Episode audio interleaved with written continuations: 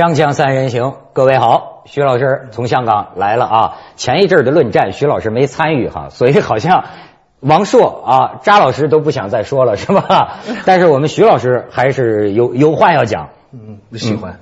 喜欢呢啊啊！我以为你要讲什么呢啊？喜欢，那个那个，不过王朔做过以后，我们三人行就很难做了。为什么？就像谈朋友一样，打过野战以后再坐下来，什么吃个蛋糕、喝个咖啡，这多没意思。哎呦，徐老师这么观察啊哎，没不不会的，我跟你说，这王朔不管是起 不管是起什么作用，我觉得啊，他跟咱这节目有缘分。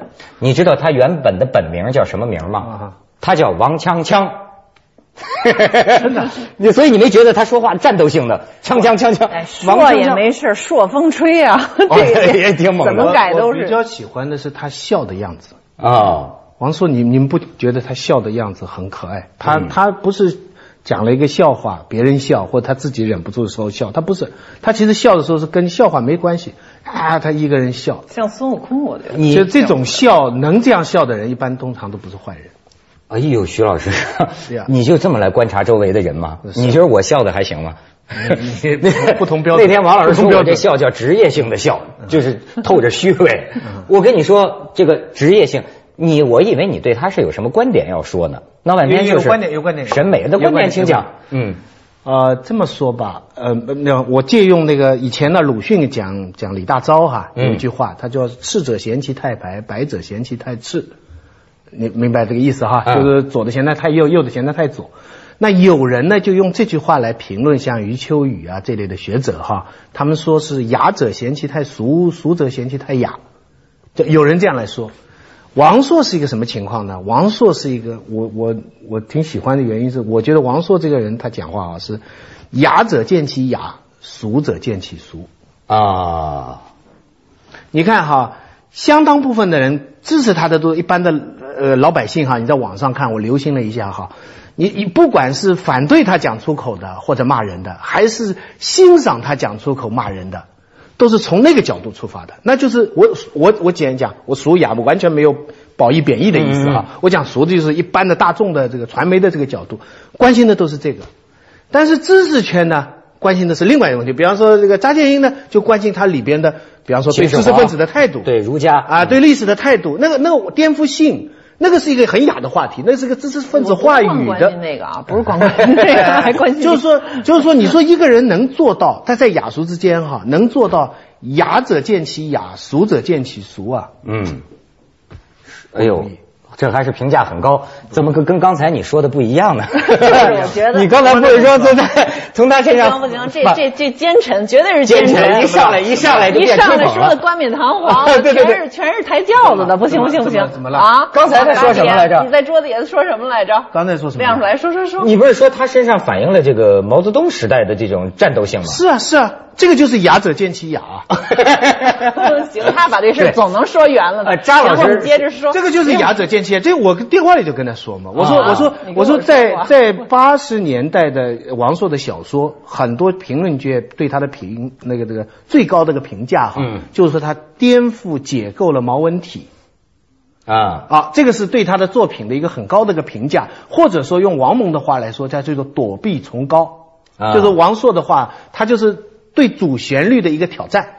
他自己也说毛泽东的婴儿这种。张老师，我觉得你你你能从他身上看出跟毛泽东之间的关系吗？有小老毛的影子，我觉得小老毛小老毛啊，是啊是，因为他从那个文化里出来。你你跟任何东西一个东西，你最后较劲，你打，其实他的手法有很多地方又是类似的。能量转化啊，就是说 啊，不是我这我不是光说他，我们身上都有，都是喝狼奶长大的，都有战斗性。我也那天我一看我那录像，我都吓一跳，我怎么这么气急败坏的呀？点，我觉得有很多是个性的。比方说，严格说来，这个窦文涛也是毛泽东时代，那差了不太远啊。尾巴没有他他小小他不会赶上尾巴，尾巴不一样，就不一样那就是那个同一个时代的，也有很多不同的人。就所以我觉得还是跟有些跟个性比如他不会一出来就说，比如咱们上次说这个儒或者什么，他不会一出来就说孔老二怎么怎么样。啊，小家子气，这是什么毛毛时代的人有一种特别大的就是从上面讨伐批判，我有很多动不动就给人扣帽子，把一个东西谈得特别空疏。我是反对这个。实际上根本我我跟你说也不张老师等到他后来有了政治权利了以后，你才会觉得。但是他他早期啊，我觉得如果说如果说那个王这个这个王朔的解构毛文体的时候，他后面有毛泽东精神的话哈，我觉得是青年毛泽东的东西，是那种就是那个那个那个叫什么那个对那个陈继否到中流击水啊，嗯浪遏飞舟啊啊，这个书书生意气挥斥指方遒指点江山，激扬文字。字粪土当年万户侯，他他是那种什么？就是说他不是正规路子，他不是学院的，但是他什么东西都有思想，但是他不遵守那套规矩知道。是毛哎也是这样，就是说野狐禅的这个野战军的打法嘛，最后打赢了我就当皇帝了，对吧？对对对这是这那你说的是一个之前之后的，但是我说的是一种看事物。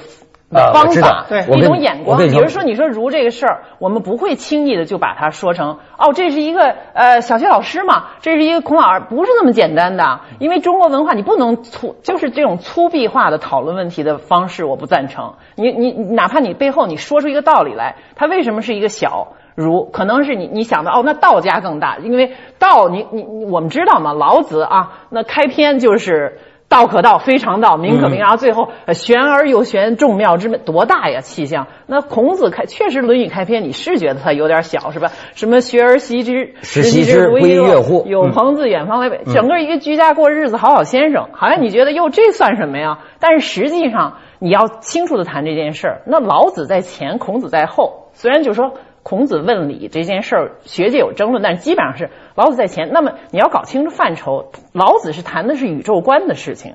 孔子最后他来了，他也是一个有原创性的大人物，我认为。那老师已经把宇宙观这件事谈得这么好了，气象如此之大，到后边很难再谈了。你别把所以啊他说他就是一个小学老师太他当真。你听我说呀，对我知道是一种说法，他那是一种陌生化的说法，不代表他不尊敬我。知道，但是你要你们俩怎么跟两口子吵架似的我的意思就是说，你别把社会，人家创立了一门社会学，对吧？等于你跟社会学跟宇宙观的不是一回事儿，你不能用那个大小来来谈这个事儿。他人家讲的就是说。不知生焉知死，对吧？我不谈生死的事儿，自然的事儿。老子谈的这么好了，不可能再好了。那我另开一桌，我谈人事。人还还小啊，人生还小啊，而且人家孔子怎么谈的，多有境界，仁义礼智信，哪个东西没有精神，没有境界，然后有风采，对吧？你说那都是成套的，咱们是随便说。现在有点拥拥恐啊呃。不过我这这事儿，咱们可以再谈，不能走极端。我认为儒学绝对有它的问题，我赞成一句话批判性的继是赫鲁晓承。夫啊，又是这个孔老二啊。你批判性的继承，你先要知道它是什么，你别泼脏水把孩子泼出去了。咱们去一下广告，锵锵三人行，广告之后见。所以，我跟我的很多朋友啊，都是你们这个年代的人啊，师长了啊，我从他们身上就感觉到跟我不一样，就是指点江山，激扬文字。这些人呢，不管不管是显还是隐，不管是进还是退，你听他说起来，你比如我的一个最大的一个感触，像我这么的格格格局小的人，我说，哎呦，他怎么这么关心？那些公众事务，所以所以这个世界，所以有这个有些人说只看到这个流氓语言的表面哈，嗯那我真是想不明白，不是真蠢就是装蠢了。你明白没有？就是说，他王朔这套语言背后，就像你就讲的指点江山的这一面，嗯很清楚的嘛，对不对？如果人认为这个就是，就很多人批评他什么痞子啊、流氓啊什么说，很多人很不舒服嘛。我就不懂，你真的就只看到这一个表面，没看到他后面在讲什么？他讲志愿军啊，讲讲讲这个革命的很多问题啊，对不对？嗯嗯所以是是看不懂吗？这个，所以我就讲讲啊，这这就是礼拜一播的这一集，我不剪了段话吗？这段话呀，特别让我觉得特别有意思，因为在这段话上发生了很多的犹豫。呃，为什么呢？啊，我第一我就发现啊，我在头脑里跟审查标准打了一次交道。可是这个审查标准呢，跟香港的不一样。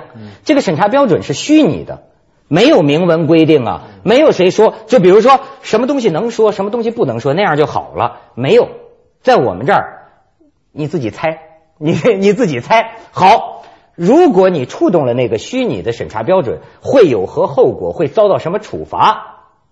也没有，你自己猜，你自己掂量着办。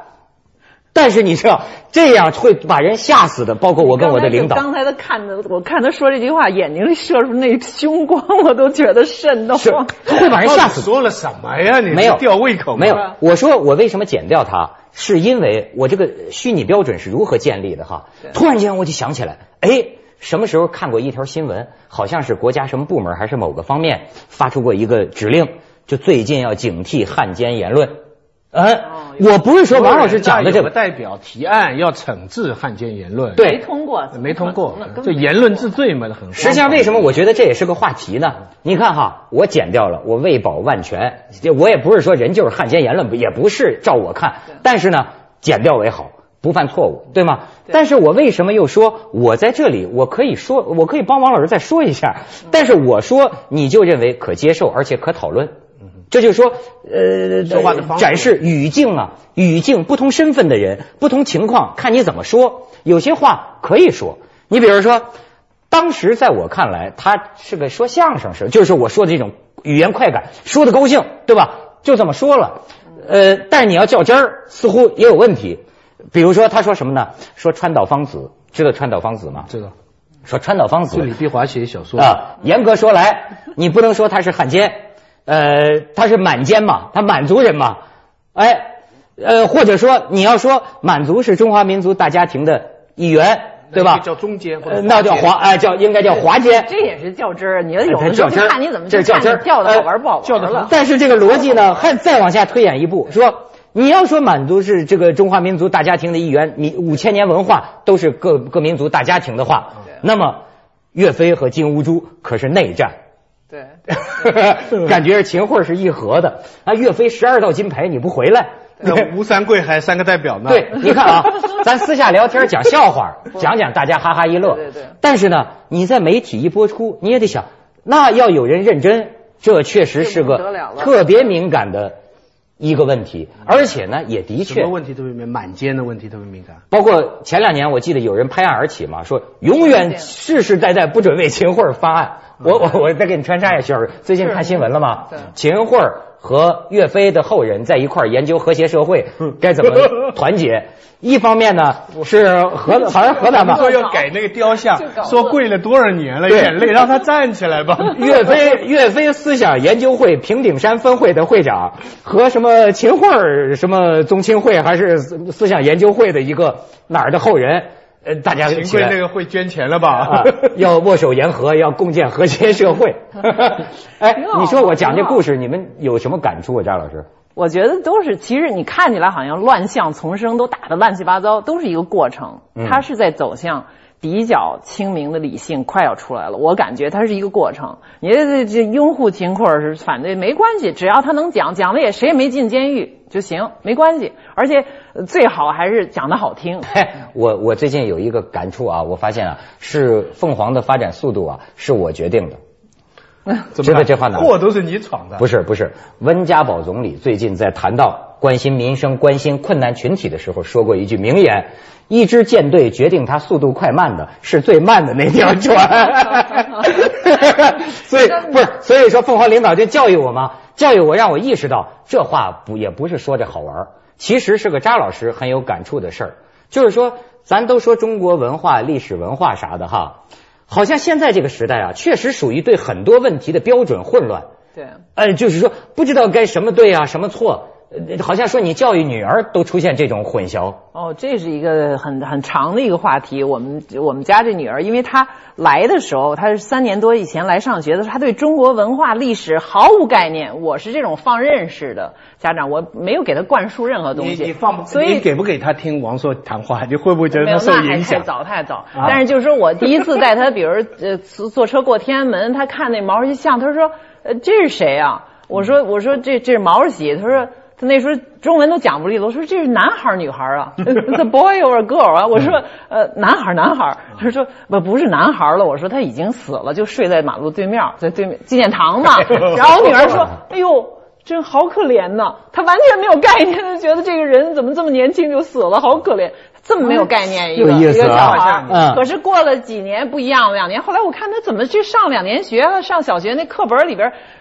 这这周学董存瑞，下周学黄继光，再下周学欧阳海，又全都全是这一套革命历史教育，全是烈士。嗯 后来我发现他这小孩有有问题了。后来他回来吃饭的时候就问我，说欧阳海去了就是竟是都是血淋淋的，全是壮烈牺牲。啊完了回来以后说，欧阳海怎么死之前，他都已经被火车都压死，快死了，他还说要看一看周围的群山。和脱险的战友，还有那匹马，公共财产呀、然后他才咽气。财产这人怎么死的这么怎么这个金星脉的描写这一段呢，欧欧欧阳海之歌，我嗯我仔细读过。就当那个火车压过来的时候，他顶住那个马的时候，有两三页。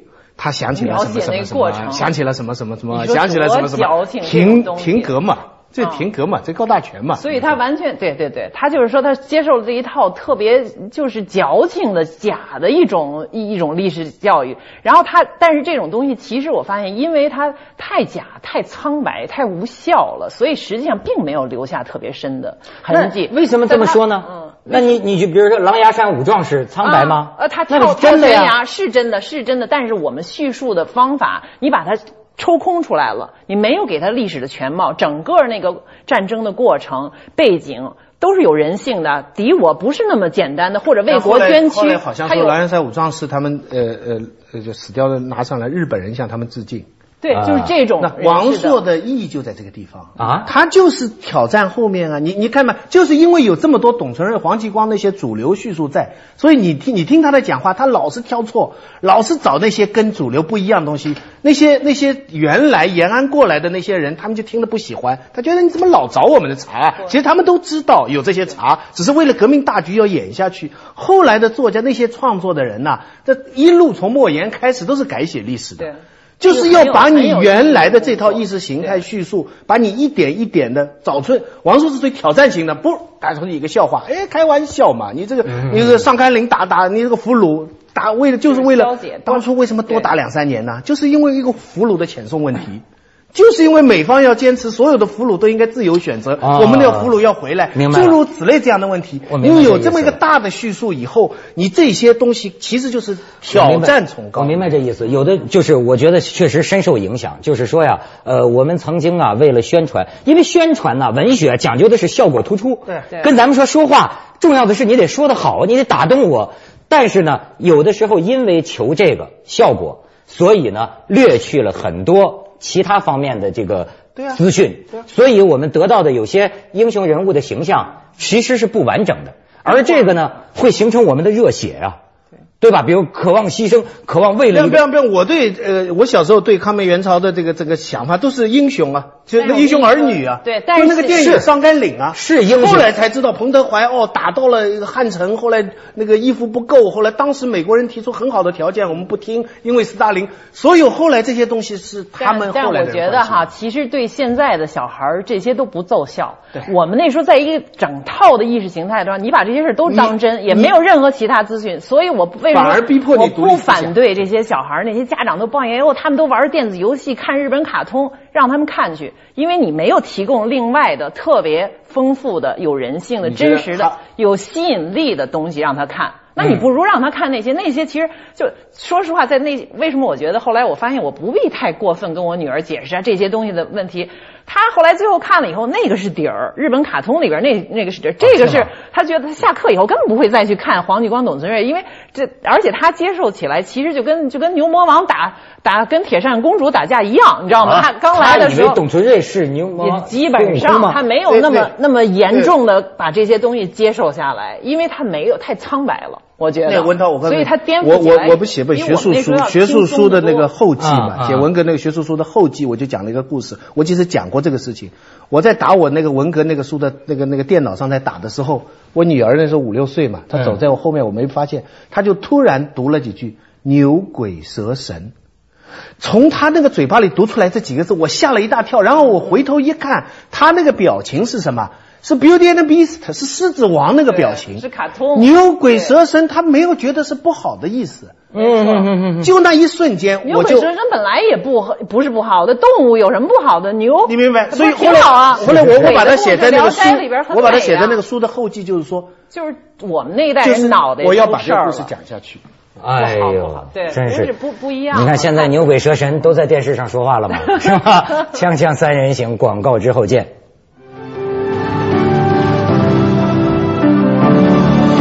你像扎老师这个，不光是文革牛鬼蛇神，他们家祖上在清朝文化大革命当中就是牛鬼蛇神。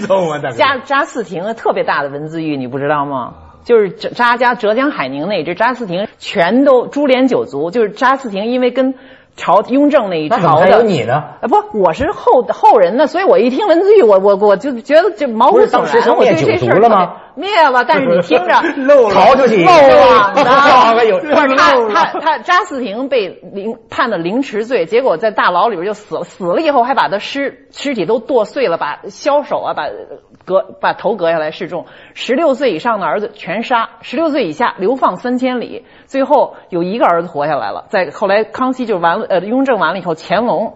把他给招回来了，这传下来了，一直后来扎。我据说株连九族，这当然是民间文学，说把那吓的所有姓扎的，把那就变成姓姓香的了，就把那扎那底下那一横挪上面就改成香了，香后的香。哦 我们姓了一阵香，后来又回香啊哎姓过，哎呦香姐所以呢，你说 对不对？所以这扎家这就是说在血液里边，我觉得啊，你那个什么你对这文字狱是香妃跟你们家 那是新疆的是吧？不不，那不是满族，我们其实不是啊。那我问你一个问题，就说一皇帝对吧？他本身可能是知识分子，也可能不是知识分子，但是这种文字狱能能这么寻章摘句老雕虫，摘出你有问题的，是不是也是知识分子？对啊。你说对，这帮凶啊！所以我说是对啊，谁告诉皇帝他在诗里写了什么没明清错，绝对风明月？是帮凶啊！所以所以皇帝就看不起知识分子。所以为什么刚才我们讲到这个大毛泽东那个小毛泽东精神，其中有一条就是这个布衣出身的有思想的人，他看不起知识分子。这是一个传统，到今天为止，有很多非常聪明、非常厉害、非常多大老板的人，他骨子里看不起读书人，他觉得你们这些人，第一，你们撑不了天下什么事情；第二，你们这些人没从刘邦他们开始，就是说布衣啊布衣天子里有很多无赖嘛，他出来以后，他能破这些。你知识分子读书读多了，好多规规规矩矩，你只能当个宰相。就跟就是说，人说呃，这对不起，说你们上海人，就说上海人当管家第一报，你让他当大臣不行，根本做不了规矩学太多了所以有这个有这个有这背后个是什么？有一种。霸气，说的不好听是匪气，说的好听是霸气。所以你让不管他是什么人，多有才气，你要在制度上能限制他，否则的话，他就他就霸气越高。对，不能